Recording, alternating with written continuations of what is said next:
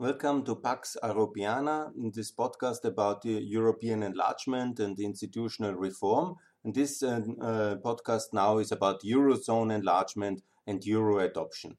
I very much strongly believe in the Euro as the firm fundament of European prosperity.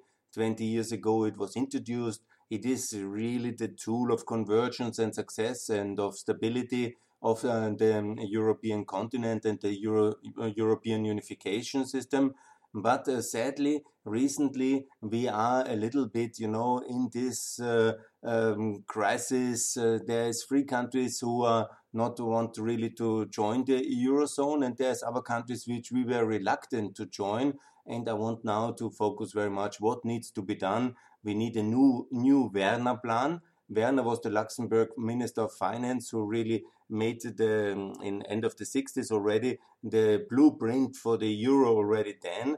Of course in the terrible 70s it was not possible to do it. But then with the constellation of winning the cold war the new um, the german unification the european unification and uh, the maastricht uh, peace treaty uh, for the European post-Cold War order, it was possible to do the euro, and in 2000 it uh, then really materialized and uh, it is really a fantastic thing for the European continent. Imagine one moment how the situation would have been 2008, 2012, uh, all this crisis is already now in Corona. This would all be a big disaster of inflation and devaluation, of loss of values, and um, uh, major loss of prosperity in Europe in this crisis is Now with the euro, we have the stable instrument. We even now was the possibility even to do this whole uh, safety and the rescue packages. Okay, the extent of that can be discussed, but in principle, this is the right instrument for Europe, and we can be very proud. I want also to talk about the global role of the euro. That's also very good, but let's not get megalomaniac. It will not be the number one currency of the world, and neither it shouldn't we have a role to play in Europe, maybe as well in Africa and in some areas, because as you know, the African franc in West African countries and Central African countries is also back to the euro. That's very good. We have the specific role, but it's not the world lead currency. It's number two. We shouldn't abuse the euro as well. Anything with the Iranian sanctions or things like this. This is not the role for us. What is the role for us? Is to complete the euro, to make sure that Poland, that uh, the Czech Republic, and also Hungary and of course Romania are really member of the eurozone as fast as possible in this mandate, and also that the adoption of the euro, the introduction, the physical introduction in Bulgaria and in Rome, in uh, Croatia is um, accelerated. This is really a show of strength of the European Union this helps the consumers in that country. This uh, gives a little bit less power to these uh, elites, which often abuse this, unfortunately, anyhow, for currency manipulation or for uh, dominant control on the financial markets in their countries. So it's much better to have uh, the euro in the countries of the European Union. I call also on Denmark, also on Sweden. Uh, please be also a role model for everybody else. I call on Poland to introduce the euro and also Czech Republic and of course Hungary. It will be the last one because we have the most difficult and most anti-European um, government, unfortunately, in Hungary at the moment. So what needs to be done? The hope is for Romania, obviously, to join very fast. And there's a new government, a new prime minister, so I'm confident on that one. So we would now, from 19 countries, already with a reasonable time frame because the decisions for Croatia and for Bulgaria are already taken this year, one of the big breakthroughs of the year 2020. So we have basically in these six countries plus, so it's 19 and up to 25 then. And we have, of course, Kosovo and Montenegro, which are already using the euro.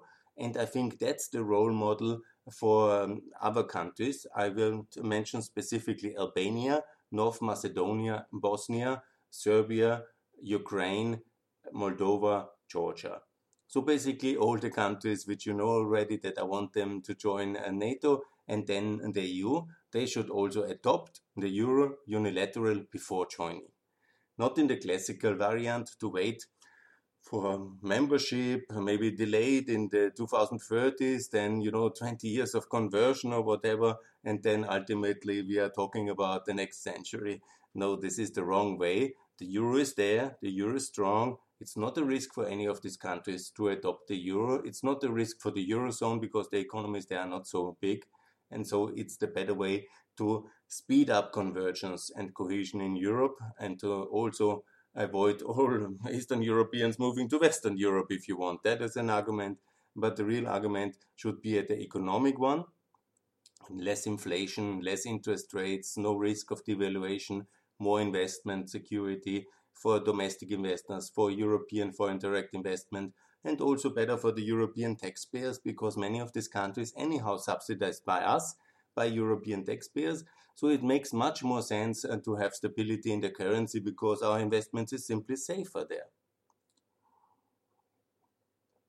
When it comes to the point of um, the Balkans and Ukraine, I want also to talk about the political signal of that because um, Russia has introduced the ruble in Crimea, in occupied Crimea, because they have annexed it, used uh, the ruble now there. I think it's very significant, symbolic as well for the consumers in Ukraine, but also for Russia and also for the Europeans to basically uh, adopt the euro there because that's the strong signal uh, to understand very much where the direction of this country is.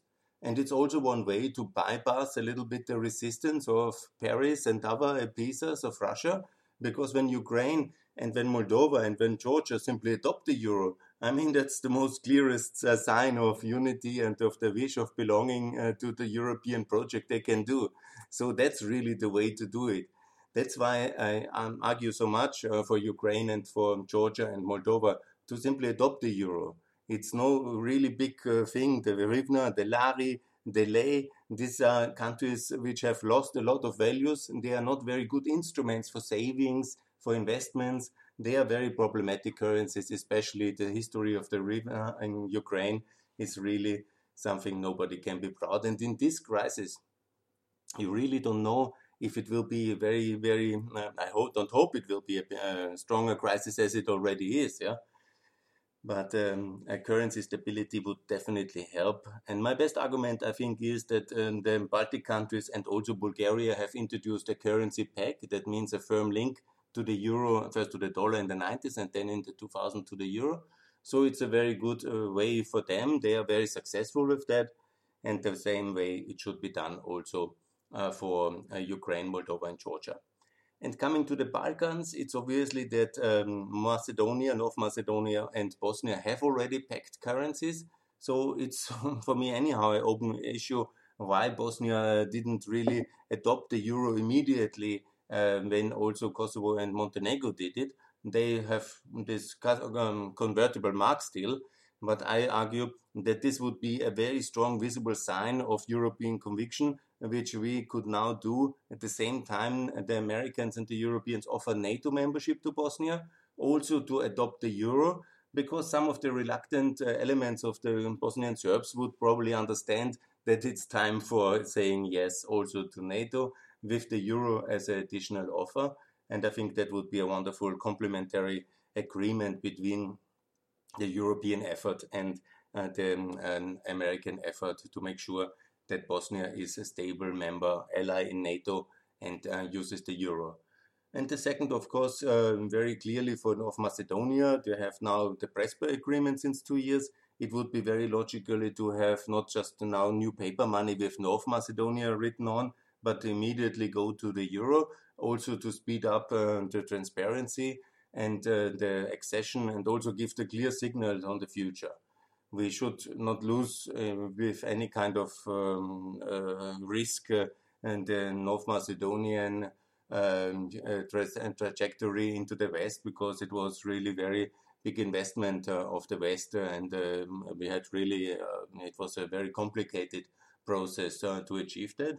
So Euroization would be the next uh, fast thing which can be done in 2021. And then also Albania, obviously, to have these three countries together to join. Uh, they're already in NATO. Then they have the euro, all three of them, and then they can also uh, join the EU in this mandate already. I have outlined this already in my uh, report about the um, EU accession. And that also opens the way for peace in the Balkans between Kosovo, which has already the euro, and Serbia, because Serbia, there is of course this open conflict and the dialogue. But I think uh, the way to seal peace in the Balkans is obviously uh, by the euro first. That should be the reward for um, Serbia signing um, the uh, agreeing the mutual recognition with Kosovo, and also then in the form of a peace treaty the application uh, to NATO of uh, both states of um, um, Serbia and Kosovo. And similar like Greece and Turkey, they will never be great allies um, bilaterally, but with them uh, being in NATO and in uh, Euro, peace is uh, secured by the institutional uh, membership of both in the same currency, in the same alliance, and also in the same union. So this is basically uh, the concept of euro enlargement. Uh, so I'm not totally optimistic on the Danish and on the Swedes. They go their own way up there in the north.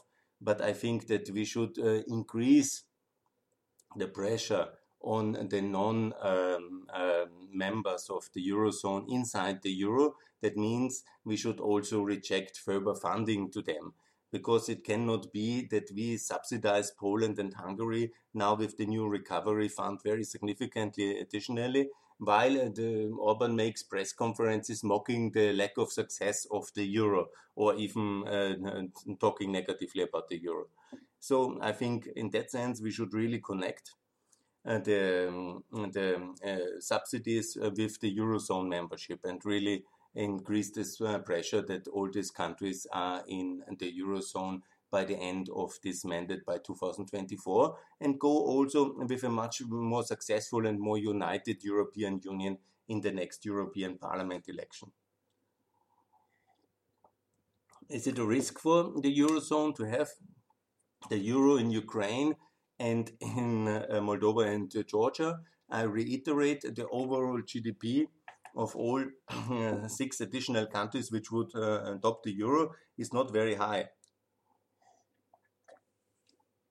So you can, um, with all decency, say that this is the best way for um, what the EU directly can do. Doesn't need any help by anybody. Sorry, but really can uh, achieve this within a realistic time frame. I personally am convinced that um, the eurozone enlargement and the adoption can do, uh, be done in the next two years. Technically, all the central banks are ready for that, and there's a lot of experience in euro um, transition uh, now in uh, the countries. And I don't see why Lithuania is the last country in 2016 which joined the eurozone, and we are really so late. And it's not Trump, uh, it's not uh, Putin. These things, yeah.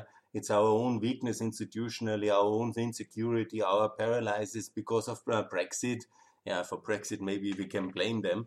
Uh, but uh, much of this is really our own weakness institutionally and our own lack of courage the last years. And this is also what has motivated me to do this podcast. Let's believe again in our institutions and let's be uh, also a bit um, proactive again and let's make sure that uh, all the countries are really in the euro. It's a fantastic instrument it's uh, really much better than forint or. If you look at the currency history of all these countries in the last 20 years, it's really disastrous for the people. Many families have lost a lot of value and in this uh, fragile periphery uh, currencies of Eastern Europe, and they had to really to start again because of this in 2008. And uh, this was not the case in the eurozone in that sense. Yeah? And so we really have to um, also one of the things the Europe is about. Yeah, it's about uh, these opportunities of these instruments, and the euro is the most important one. And I really hope that Mrs. Lagarde, she made a very good start in July with Croatia and Bulgaria, and she keeps the momentum. And especially for Romania, I also very strongly appeal to the new government join the Euro, uh, Eurozone now immediately. This is the way forward. So Thanks a lot for your attention. And soon I will publish the next one or the next part with the Schengen enlargement.